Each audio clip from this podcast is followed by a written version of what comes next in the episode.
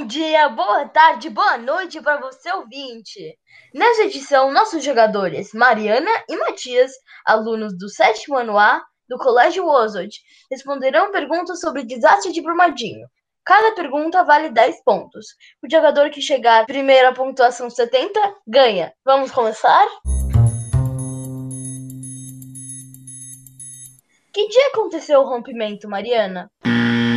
Em 25 de janeiro de 2019. Parabéns!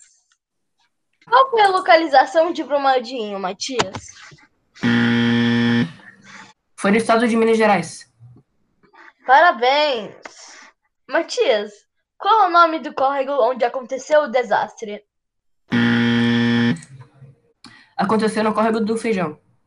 Parabéns! Mariana, qual é o nome da mina que aconteceu o desastre? Aconteceu na mina de- do córrego de feijão. Parabéns! Quantas pessoas o desastre matou, Matias? Matou 259 pessoas.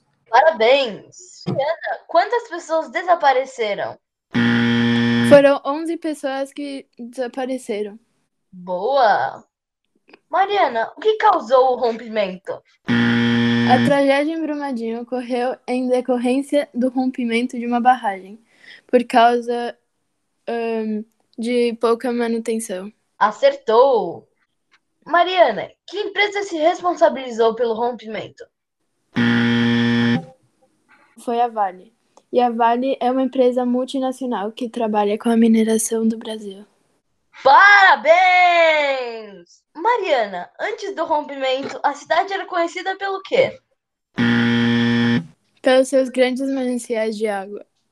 Parabéns! Matias, outras cidades foram afetadas? Sim, ou mais outras cinco cidades foram afetadas.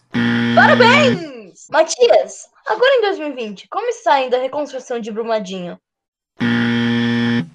Em Brumadinho, na Grande Belo Horizonte, a Vale vai ponto a ponto buscando resgatar a normalidade para reconstruir vidas, lugares e evitar novos desastres. Parabéns! Mariana, o que mudou na população de Belo Horizonte com o desastre? Em Belo Horizonte, a população de 2018 era aproximadamente 40 mil habitantes, até que diminuiu por causa do rompimento da barragem. Parabéns!